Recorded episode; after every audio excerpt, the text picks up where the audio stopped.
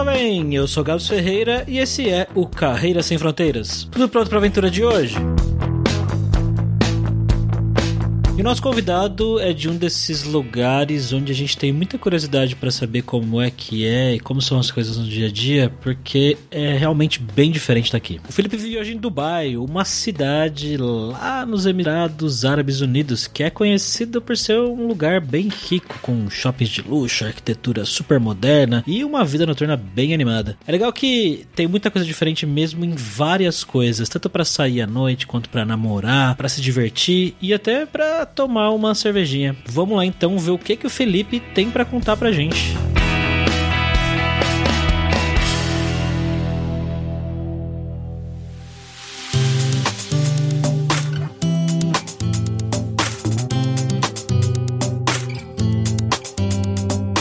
E para essa aventura em Dubai, nós estamos aqui sempre com ele, o nosso viajante poliglota Fabrício Carraro. E aí, Fabrício? Bom, feliz que hoje a gente vai estar tá voltando para Dubai depois de muitos, depois de mais de 60 episódios. Acho que o último foi o da com a aeromoça, né? Isso, foi um dos primeiros. Comissária de bordo, Fabrício. Perdão, perdão, comissária de bordo. Mas eu lembro que eu falei isso também no episódio. Eu falei aeromoça, ela falou comissária de bordo.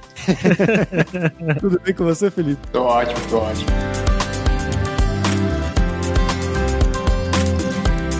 Bom, galera, como sempre, só o nosso jabazinho inicial aqui que o podcast Carreira Sem Fronteiras é oferecido pela Alura Língua, cursos online de idiomas, que eu, Fabrício Carraro, ajudei a desenvolver com métodos que eu utilizei e utilizo para aprender idiomas como francês, italiano, russo, polonês, grego, alemão e assim por diante. E lembre-se que o ouvinte do Carreira Sem Fronteiras tem 10% de desconto em todos os planos, para você estudar todos os níveis de inglês e espanhol com a gente pelo mesmo valor. Então vai lá em aluralingua.com.br barra promoção barra carreira e começa a estudar com a gente hoje mesmo.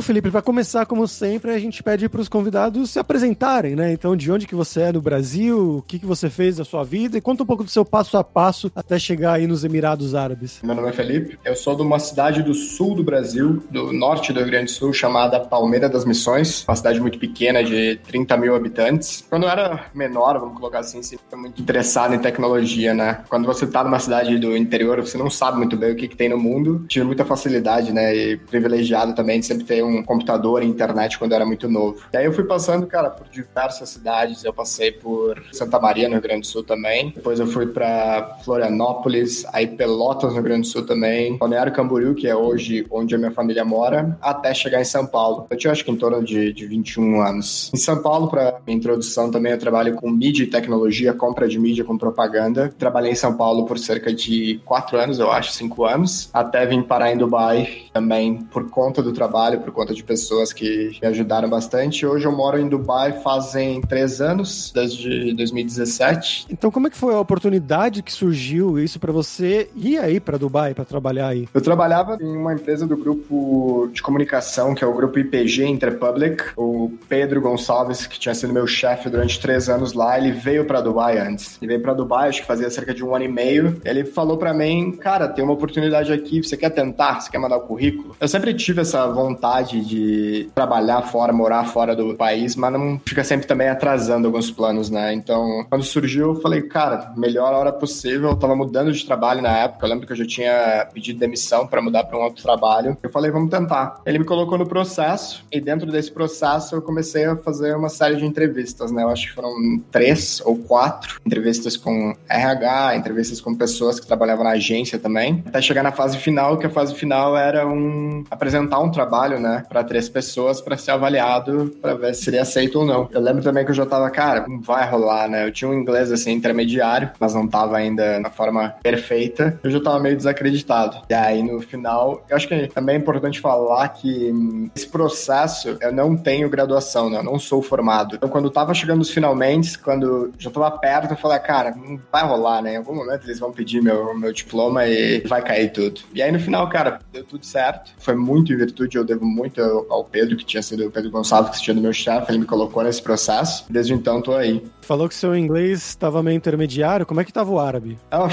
Essa é um, é um muito bom, né? Acho que vale também, né? Porque Dubai é um país com pessoas de todo mundo, obviamente. Bastante árabe, bastante sul-asiático e europeus, eh, latinos, etc. Então é um país que ninguém tem um inglês perfeito de gramática e que é, é uma mistura de dialetos, de formas de falar. Então se todo mundo se entender, cara, beleza e segue o jogo. E cara, como é que foi esse início quando você chegou aí para encontrar lugar para morar e se adaptar à vida em Dubai, que eu imagino que deva ser bem diferente do que o sul do Brasil? Sim, de fato, cara. Eu lembro que eu cheguei em agosto, e agosto é verão aqui, né? Eu cheguei num, numa sexta de noite. Eu cheguei no hotel, tava 50 graus e as janelas do hotel estavam como se fossem suadas com água, né? Muito quente, muito abafado. Eu diria que os primeiros seis meses até um ano foi uma parte muito difícil. Todas essas formas de entender o sotaque, entender qual é a pessoa tá falando, toda essa novidade, definitivamente foi algo que, que me chocou bastante. Ele é um país árabe aberto, porém, ele ainda carrega, né, todas essas questões árabes mais conservadoras. Demonstração de afeto em lugares públicos, a cultura árabe é uma cultura muito forte, né, ela te choca no início quando você não tá acostumado, porque é diferente do que a gente vê no dia a dia, especialmente no Brasil. Porém, quando falando sobre moradia e sobre a cidade em si, ela é uma cidade muito fácil de se viver, porque tem tudo e tem tudo de muito fácil acesso. Então, eu lembro que nos meus primeiros, acho que em torno de seis meses eu tava, morei num hotel, a empresa tinha pago o primeiro mês, se não me engano, os primeiros dois meses. Depois, porque eu tava ainda tentando me entender onde eu ia morar, como ia ser preços, custos, eu fiquei no hotel por um tempo um pouco maior. Depois eu mudei pro apartamento que eu vivo até hoje. Em Dubai, os aluguéis também, eles ocorrem anuais. Então, você só aluga um apartamento anual, você paga em cheques, vamos supor, acho que o máximo são cerca de quatro cheques, pode pagar em dois ou em um. Então uma coisa que é difícil também, tá, eu preciso ter um dinheiro inicial ali no banco para dar esse cheque, não é uma coisa que você paga ali cada mês. Predatado? Exatamente, em papel, cara. Nossa. Não, é uma cidade tão avançada em tecnologia no geral, mas o ramo imobiliário ainda você precisa dar o cheque predatado. Quando eu lembro quando eu aluguei a primeira vez foram quatro cheques, então você já toma ali de três meses na cabeça, você tem que estar. Tá, nos próximos eu preciso ter de novo para pagar. O salário ele também é assim? Você recebe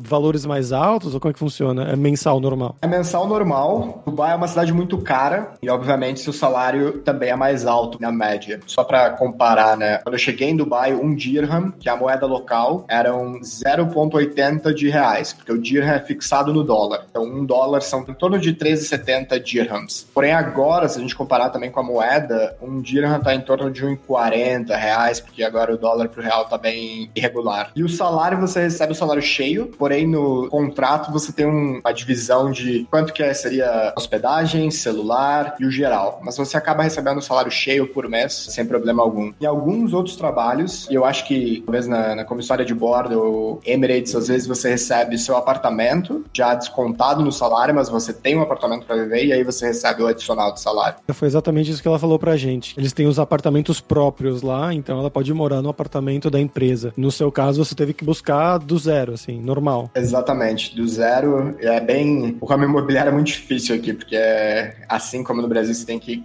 garimpar muito para achar, ver a condição. É o velho jeito de marca horários, tem milhares de agentes imobiliários tentando te ligar para achar e tentar converter né, a venda mais rápido possível. Ele leva um, um tempo, assim, porque para encontrar o que você espera, assim, da forma como você quer e o preço é muito disparelho, você vê, às vezes, estúdio com preço, depois você vê um quarto contra o preço. Acho que isso é importante falar sobre Dubai, que é, é uma cidade que você pode viver do jeito que você quiser. Do jeito que você quiser no sentido de ela tem muito luxo, se você quiser ter o luxo, se você quiser viver com uma vista para o mar, nas áreas mais nobres, obviamente você vai pagar muito mais caro por isso, ou você pode viver mais simples em outros lugares, ainda em apartamentos bons, obviamente, mas selecionar muito bem como você quer viver na cidade.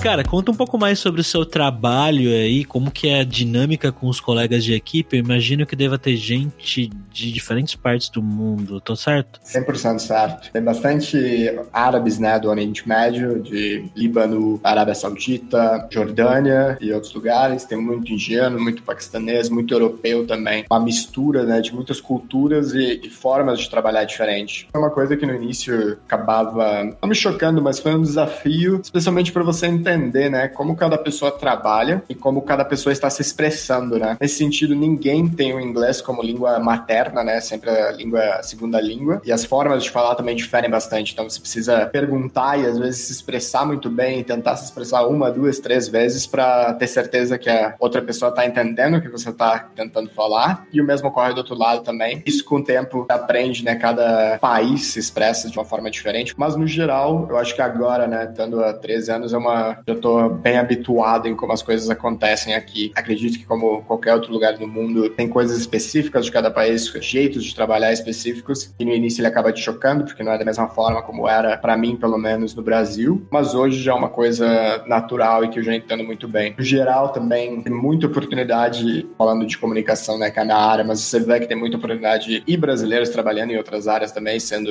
engenharia, petróleo, vídeo e foto. Não é um país que não tá no top of mind de quando você tá no Brasil, mas ao mesmo tempo ele é um país que eu acredito ser mais fácil de vir do que outros países, às vezes, do, agora, pelo menos norte-americano, especialmente Estados Unidos e Europa também, na situação atual. Como é que foi a parte burocrática, então, já que você puxou um pouco disso, né, de ser mais fácil? É, o visto, a empresa toma conta, é você que tem que fazer, e você tem que fazer alguma coisa mais quando você chega aí, ou já tá tudo, eles já tomam conta de tudo? Eles tomam conta de tudo, basicamente nesse meu processo, né, quando eu falei, eu recebi a proposta, eu falei, porra, agora parar de diploma vai pegar. Eu pegou, eles só pediram todos os documentos, assim, normais, né, passaporte, identidade, seja lá o que for. Eles te mandam um visto primeiro de 30 dias, né, que é o visto de visitante. Você chega no país, chega com o visto no aeroporto, você só entrega o papel, eles já têm o papel do lado deles, já te carimbam, você entra. Você chega na empresa no primeiro dia de trabalho, você entrega todos os seus documentos, passaporte, eles fazem tudo para ti. Nesse primeiro mês, você vai pegar a Emirates ID, que é uma identidade local, prova, né, que você é expatriado e, e a sua nacionalidade também. Nessas primeiras duas, três semanas, você vai fazer exame de sangue, tem um outro exame para ver algumas questões de doença, que para você ver se você tem ou não. Eu não lembro qual exame específico, mas você passa por uma bateria de exames. E aí, depois de três, quatro semanas, tá tudo pronto, te entregam de novo. E o seu visto, né, para ficar em Dubai, fica atrelado ao trabalho. Então, se porventura você ser demitido ou se você quer mudar de trabalho, você precisa ter um outro visto de trabalho para ficar em Dubai. E caso você não tenha, você tem 30 dias e aí você precisa sair do país. Eu fiquei surpreso com isso do, do exame de sangue. Que doença é essa que eles estão procurando?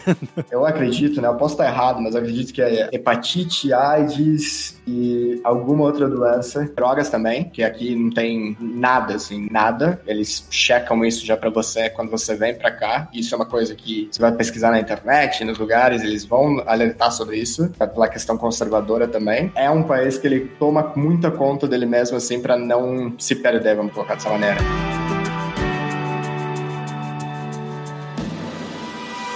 Você falou que você ficou chocado com algumas coisas da cultura. O que especificamente, cara? Eu acho que vindo do, do Brasil, que é um país muito mais acalorado nas relações interpessoais, no clima também, você vem pra Dubai, esse calor humano, você não vê na rua coisas como um casal andando de mão dada. Pode acontecer, não é, um, não é crime, né? Não é proibido, mas não é visto com bons olhos também. Então, como você tá aqui, você acaba aprendendo. Por exemplo, você não vê pessoas se beijando em bares, né, calorosamente, como tem alguns outros, no Brasil mesmo em outros países, por causa da cultura árabe também, isso não é visto como, não é respeitoso. Obviamente não é proibido, você vai ver algum caso ou outro, mas se você passar dos limites ali, se você quiser dar um, um beijo de cinema em alguém no bar ou numa festa, vai ser chamado pelo segurança, ele vai falar assim, cara, que não é para isso. E também, cara, o hijab, né, que é o chamado de vestimento da mulher árabe, por causa de que a gente não vê diariamente no Brasil, quando a gente vem para cá, é uma coisa assim, ó, no início você fica meio assustado até. Lembro quando minha família veio pra cá, especialmente minha mãe, ela estava, nossa. Outra coisa também, o próprio vestimento do corpo, né? Especialmente pra mulher, porque isso é bastante da, da cultura árabe também. Você não, não vê a mulher mostrando tanto o corpo, indo em shoppings, por exemplo, isso não é visto com bons olhos. De novo, não é proibido, mas como você tá aqui, você acaba respeitando. Mostrando, por exemplo, o ombro, ou mostrando muito acima do joelho. Obviamente, mulheres podem andar de saia, não é um problema, pode andar também com o ombro de fora, mas em alguns momentos você vai vai ver que os olhares ou você não vai sentir 100% à vontade. Você tinha comentado também sobre diferenças no, no jeito de trabalho, né? Coisas que você não via no Brasil. Como é que é isso? A diferença na dinâmica do dia a dia do trabalho? Para fazer uma analogia aí, eu acho que você tem um problema e cada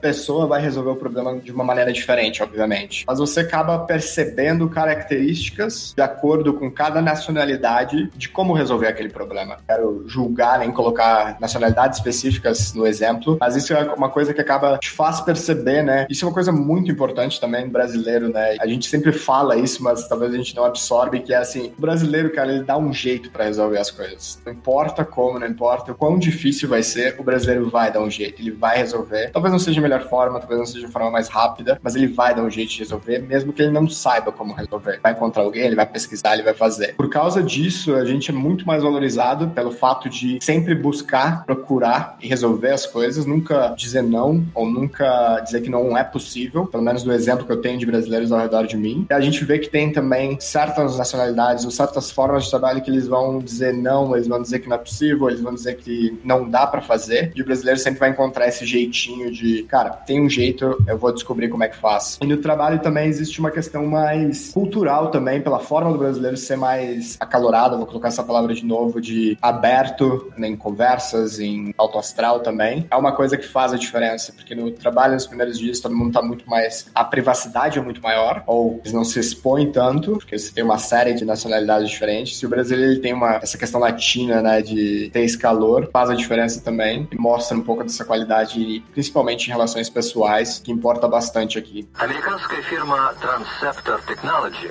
приступила к производству компьютеров «Персональный спутник». Vamos para o nosso momento viajante poligota com o Fabrício Carraro. Que bom, Fabrício, eu sei que você ainda não foi para Dubai, né? Pois é, eu nunca fui. Gostaria muito, na verdade. Já ouvi de muita gente, amigos meus que foram, mesmo numa conexão aérea, passaram por Dubai, puderam sair do aeroporto, conhecer a cidade, mas nunca tive a oportunidade. Mas, Gabi, sabia que no meio do deserto, como o Felipe comentou aí, com 50 graus lá fora, você pode esquiar na neve? Eles têm um centro lá em Dubai, um centro de esqui, que você pode simplesmente ir lá com menos um grau, menos cinco graus. Eles fazem com ar-condicionado e tudo mais lá, pegam neve de verdade de outros lugares, e aí você pode esquiar, basicamente como se você estivesse nos Alpes suíços, só que do lado de fora você sai pra rua, tá 50 graus. Caramba, velho. Você já foi lá, Felipe? Já fui. Engraçado isso, porque eu fui no meu primeiro ou segunda semana em Dubai, foi a única vez que eu fui, e fica dentro de um shopping, e é bem isso que o, que o Fabrício falou. Eu lembro que eu tava aqui uma, duas semanas falei, eu vou lá, né, cara? Eu não, não sei esquiar. Cheguei lá, pimpão, peguei a prancha de snowboard e falei, não, vou lá, me, me larga na, na rampa aí. Tem, é como qualquer pista de esqui, né? Tem o carrinho que te leva, ou seja lá o que for o nome. Cara, depois desse dia, assim, eu já fiquei completamente quebrado e nunca mais voltei. Mas é muito bonito também. E outra coisa também muito, muito legal, que isso eu quero ainda fazer alguma vez na vida, que é fazer o salto, salto em queda livre de paraquedas de um avião, que não sei se você já viu, Gabs, que tem um- como se fosse uma palmeira artificial que eles fizeram de areia no chão, assim, no- como se fosse uma península que eles fizeram no formato de uma palmeira que você pode pular de paraquedas de lá, tendo essa vista maravilhosa da cidade, mas também dessa coisa artificial que eles fizeram bem bonita. Caramba, não sabia disso aí não. Já foi nesse também, Felipe? Não, nesse eu não fui, cara. Mas é o que o Fabrício falou. É, Você vê toda a cidade, as palmeiras artificiais, tem umas ilhas, já, como se fosse a forma do mapa mundi também. Chama bastante pessoas aqui. Nesse sentido, né, ainda que seja um país árabe, Dubai tem absolutamente tudo, né? A gente falou alguns exemplos aí da pista de esqui, mas salto de paraquedas, mas além disso tem esporte, se você gosta de esportes, tem muito shopping, se você gosta de shopping, restaurantes, então acaba sendo essa cidade bem global, com tudo, e que quando você vem, você fica, cara, quero fazer tudo isso. Aí você acaba morando, você acaba não, selecionando o que de fato você quer fazer. E fora esses rolês turísticos, Felipe, o que mais que tem de legal pra fazer aí? O que que o dubaiense... Dubaiense? Do baiano. O do baiano...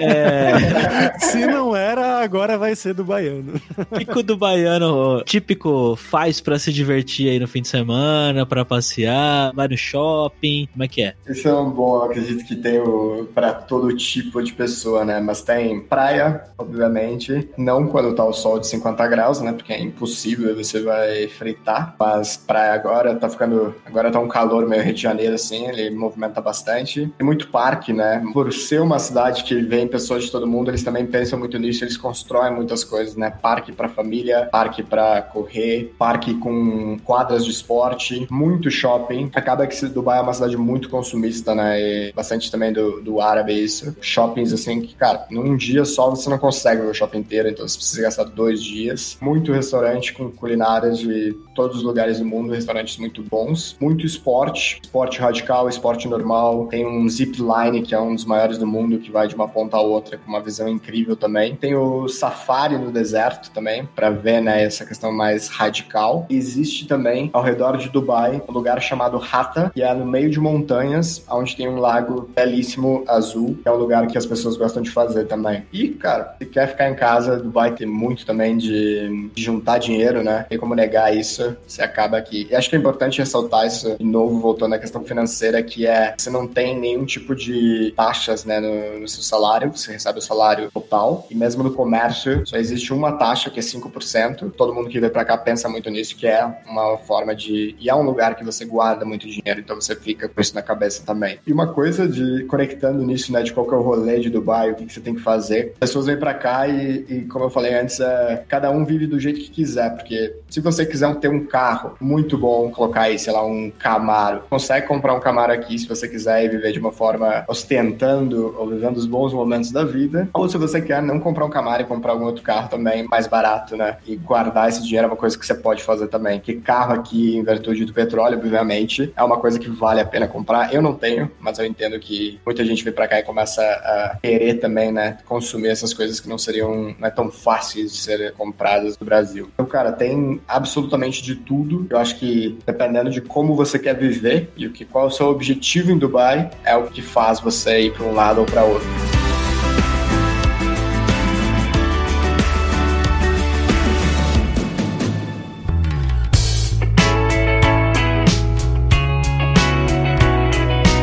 Duas perguntas, se o Gabs me permite a honra de fazer duas perguntas na sequência. Claro, ué. A primeira seria como é que é a parte dos transportes, então? Se você falou que você não tem carro ainda, depois de três anos aí, funciona bem? Funcionar bem é sugestivo. Existe uma linha de metrô que conecta toda a cidade, uma ou duas linhas que conectam toda a cidade, e aí você tem esses ônibus que circulam dentro dos bairros, né? É uma cidade muito bem planejada, então a linha de metrô te conecta onde você quer ir. Você descer lá, você tem os ônibus. Eu, particularmente, escolhi viver perto do trabalho exatamente para evitar esse rolê. Final de semana, se precisar, eu pego táxi, ou Uber, ou o que for. E para mim acaba, mesmo que eu gaste um pouquinho mais no aluguel, é uma coisa que para mim eu prefiro viver perto do trabalho para facilitar esse gasto de tempo, né? É uma coisa que eu carrego desde a minha época de São Paulo, quando eu tava aí. Então, no geral, as pessoas optam por ter carro por ser muito barato, ou ainda elas vivem de táxi por ser também muito barato. E quem metrô, se o seu trabalho está perto de uma linha de metrô, acho que vale, especialmente no verão, assim, é bem bem difícil de viver de metrô, que é muito quente. Então, esse traslado tem ar-condicionado em todos os lugares, sim, na parada de ônibus ou dentro do metrô, mas esse pequeno momento entre o metrô para a parada de ônibus, cara, é uma caminhada de, por exemplo, cinco minutos que você vai ficar completamente suado. As pessoas procuram evitar isso. Como em todos os lugares do mundo, uma tendência é as scooters. Então, as pessoas compram scooter, levam no metrô, vão de scooter depois do metrô até o trabalho, nesse caso. Você vai a pé? Você vai de scooter? Como é que você vai? Eu vou a pé. Eu moro literalmente cinco minutos do trabalho a pé. E você fica suado nesses cinco minutos? Sim, na volta. Na ida pro trabalho eu pego um táxi de cinco minutos. É em torno de 10 reais. Pra voltar, eu volto a pé e fico suado, chego em casa direto pro chuveiro. A segunda pergunta era mais na parte de relacionamentos, né? Que você falou dos relacionamentos no, no trabalho mais antes. Eu queria saber, você fez amigos do baianos ou você, seus amigos são estrangeiros na maioria? Esse é um bom ponto, cara. Eu tenho um amigo do baiano e o resto é tudo estrangeiro. Quando eu cheguei, como eu te falei, meu inglês era um intermediário, assim, né? Eu precisava, em curto espaço de tempo, evoluir muito meu inglês. Foi tipo assim, cara, não quero ter contato com brasileiros, não de forma nenhuma, né? Mas evitar ao máximo, com exceção desses poucos brasileiros que existiam no trabalho. Então foi uma coisa que eu me forcei a não ficar nesse contato direto para me forçar a trabalhar a língua de uma forma mais depressa e para evoluir mais rápido. E eu vejo isso acontece com outras pessoas que depois acabaram vindo para cá, seja por indicação ou não, que era acaba que fica se junta, né, com pessoas que têm essa cultura parecida e acaba falando em português. Então eu evitei isso ao máximo. Nos amigos em gerais, é todos de outros países. Bom, Felipe, agora vamos falar sobre dinheiro, cara. Bom, na verdade você já falou um pouquinho sobre isso pra gente, né? A vida aí é relativamente cara, mas que ganha-se relativamente mais do que aqui no Brasil. Como é a questão com dinheiro, então, cara? É caro morar? É caro sair? Carro não é caro, mas aí de resto? Carro não é caro, de fato. Eu acho que a moradia, os aluguéis, é o maior custo que você vai ter. Depende muito de lugar da cidade que você quer morar, mas eu acho que um aluguel de um estúdio vai ser em torno de, comparando né, com os reais, em torno de 3 até 5 mil reais por mês. E esse valor assusta, obviamente, porque isso no Brasil é um, é um valor absurdo. O segundo custo que é muito caro, que eu posso falar, que é a questão da bebida alcoólica. Bebida alcoólica, quando você sai, é muito caro. Um chopp vai ser em torno de 50 reais. Se você vai sair para tomar 10 chopps e encher a cara, véio, vai deixar quinhentão. Então é uma coisa que não é um custo que você, você quer ter todo final de semana, né? Uma coisa que você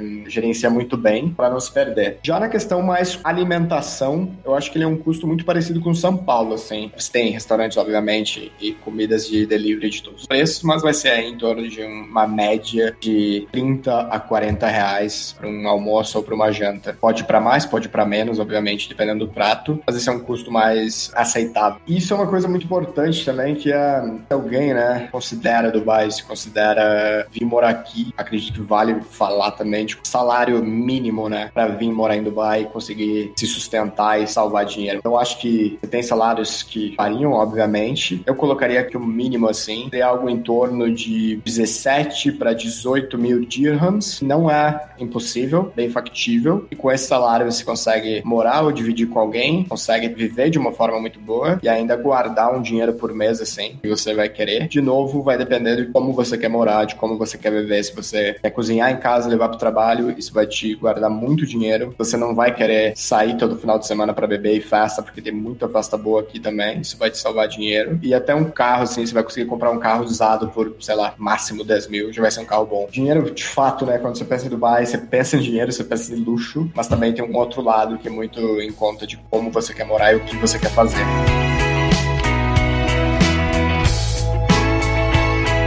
Uma curiosidade minha, na verdade, como é que é a parte da azaração aí em Dubai, né? Você falou que na balada não é muito bem visto você dar um beijo de cinema numa pessoa. Como é que funciona essa dinâmica aí? Cara, esse foi um, foi um problema inicial, aí eu falar. Foi um desafio inicial, porque a gente tá acostumado de uma outra maneira, né? Na balada você vai ter que conversar, conversar, conversar. Vai chegar algum momento ali que você vai perceber, tá, né, cara? Vai rolar alguma coisa aqui. E se vai rolar alguma coisa aqui, significa que ou você vai pra casa da pessoa ou a pessoa vem para sua casa, né, pro seu apartamento. Você acaba conversando muito, acaba mudando muito a dinâmica, né, de como é, pelo menos, a experiência no Brasil, baladas ou bares, seja lá o que for. E tem também o belíssimo Tinder, né, que é uma forma de, de também encontrar pessoas e sair no final para bares e questões assim. Então acaba sendo sempre isso. Você vai para algum lugar, você conhece a pessoa, conversa, e se você quer ir para um próximo estágio, vamos falar assim, vai acabar indo para casa da pessoa a pessoa indo para sua casa. Se beijar na rua, nem pensar. Cara,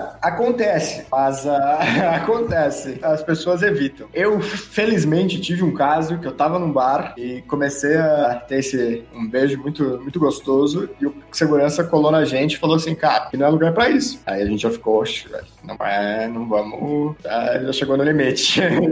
Sendo que é a casa da mãe Joana aqui. É, exatamente, cara. Você acha que tá, cara, velho, você acha que tá onde, velho? Vai, vaza. De certo modo, segurança dá uma força também, né? Que é pra ver agora vai racha, né? Pô, já chega e dá uma deixa. E aí, vão pra minha casa ou não? Não tem muito o que fazer, né? Já facilita e já, já aumenta a velocidade ali. Ô, Gabs, não sei se você notou, mas a gente tem falado muito sobre o Tinder ultimamente. A gente precisa de um patrocínio aí. Olha aí, cara. Olha, já pensou? Se o Tinder quiser colocar uma graninha aqui na gente. Né? Já pensou? Olha aí, conectando pessoas fora do Brasil, a gente faz campanha. Vale ressaltar também aqui, por curiosidade, né? Vou colocar isso de uma forma mais polida. Existe um mercado de garotos e garotas de programa que ah, é? vai que é muito grande. Muito Caramba. grande. O Tinder mesmo, cara, você tem que filtrar ali o, o máximo possível. Porque tem muita, muita. Especialmente no bairro que, que eu vivo, ao longo do dia eles deixam cartões, né? Do que é a chamada casa de massagem, nos carros ao redor. Quando você vem no dia seguinte de manhã, já não tem nada, porque eles limparam tudo. É um mercado forte aqui. Mas teoricamente é proibido prostituição. Exato. É que nem no Brasil, né? Que teoricamente é proibido, mas, né? Mas, exato. Temos casas de massagens também. Adoro esse eufemismo, casa de massagem. Casa de massagem é foda, né, cara? Eu acho engraçado que, tipo, a sociedade, ah, não pode fazer isso em público, não pode fazer aquilo em público, e talvez isso seja até, de certo modo, um reflexo, né? As pessoas não podem fazer em público, mas não sei, não sei se eu tô viajando, mas esse conservadorismo talvez forçado para algumas pessoas. Eu vou falar do que eu conheço aqui da Europa, né? E não tanto comigo, comigo também, mas de amigos meus que me contaram também e conheceram ou namoraram, inclusive com pessoas de, de países muito conservadores, não, não eram países específicos, são vários, regiões diferentes, inclusive, pode ser de uma parte assim, como da China, Sudeste Asiático, assim, também tem uma cultura um pouco mais conservadora em alguns pontos. E a pessoa vinha para morar na Europa e despirocava, porque podia tudo e agora eu posso beber na rua, posso ir numa balada e beijar alguém, sabe? Sexo não, não é um tabu tão grande quanto nesse país. Tô nem julgando se isso é uma coisa positiva ou negativa, simplesmente falando que para eles era algo visto como tabu no país deles. Eles viram que na Europa não era um tabu, eles meio que despirocaram por algum momento, por um primeiro momento assim, de um ano, dois anos, e depois que se acostumaram, se ambientaram ao novo ambiente. Eu acabei de ficar em dúvida sobre o que eu falei aqui. Eu percebi que eu falei uma besteira, que a prostituição no Brasil não é crime, na verdade é uma ocupação profissional reconhecida pelo Ministério do Trabalho desde 2002. Então eu estou atrasado, olha só, ainda bem que eu percebi. Porque eu fiquei pensando, será que é mesmo? Não sei por que isso ficou na minha cabeça e não, não é. Falei besteira. Okay, Felipe, pra terminar aqui, agora é hora do perrengue. A gente pede pros convidados contarem histórias engraçadas, gafes, micos, coisas que aconteceram. Você já contou do segurança vindo com você na balada, né? Você tem outras por aí? Acho que do segurança na balada, pelo menos em Dubai, foi o melhor, assim. Em Dubai também, você consome bebidas alcoólicas só em bares, restaurantes ou dentro de casa, né? Você não vê essas coisas de nego dando PT e coisas assim. Mas uma festa eu fui e eu, cara, me passei, como acontece com todo mundo, né? O famoso pé na jaca, me passei. E aí tava com um monte de amigos e eles basicamente me perderam na balada, né? No bar. E aí eles começaram a perguntar a todo mundo, etc. E eu estava, como provavelmente aconteceu com outras pessoas, no banheiro dormindo. E aí o segurança veio e, cara, ele ficou furioso, né? Porque não é uma coisa também, né? Muito bem vista. Os caras tiveram me tirar de lá de dentro, me colocaram no carro, dormi no carro, eles terminaram a festa. E aí depois eles me deixaram em casa. Eles ainda terminaram a festa. Eles terminaram a festa.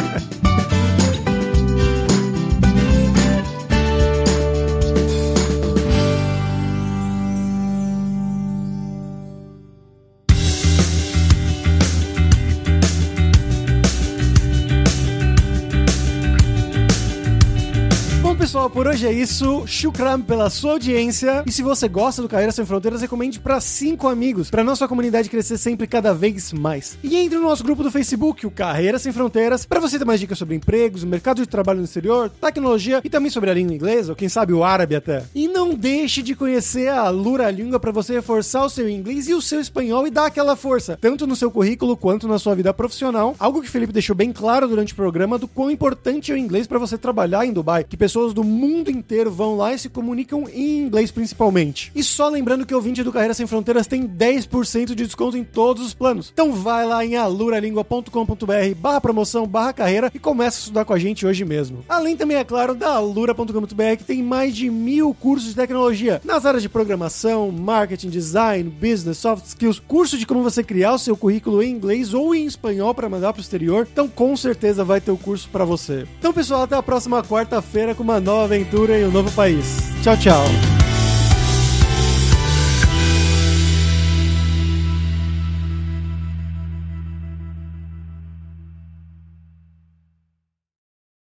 Este podcast foi editado por Radiofobia, podcast e multimídia.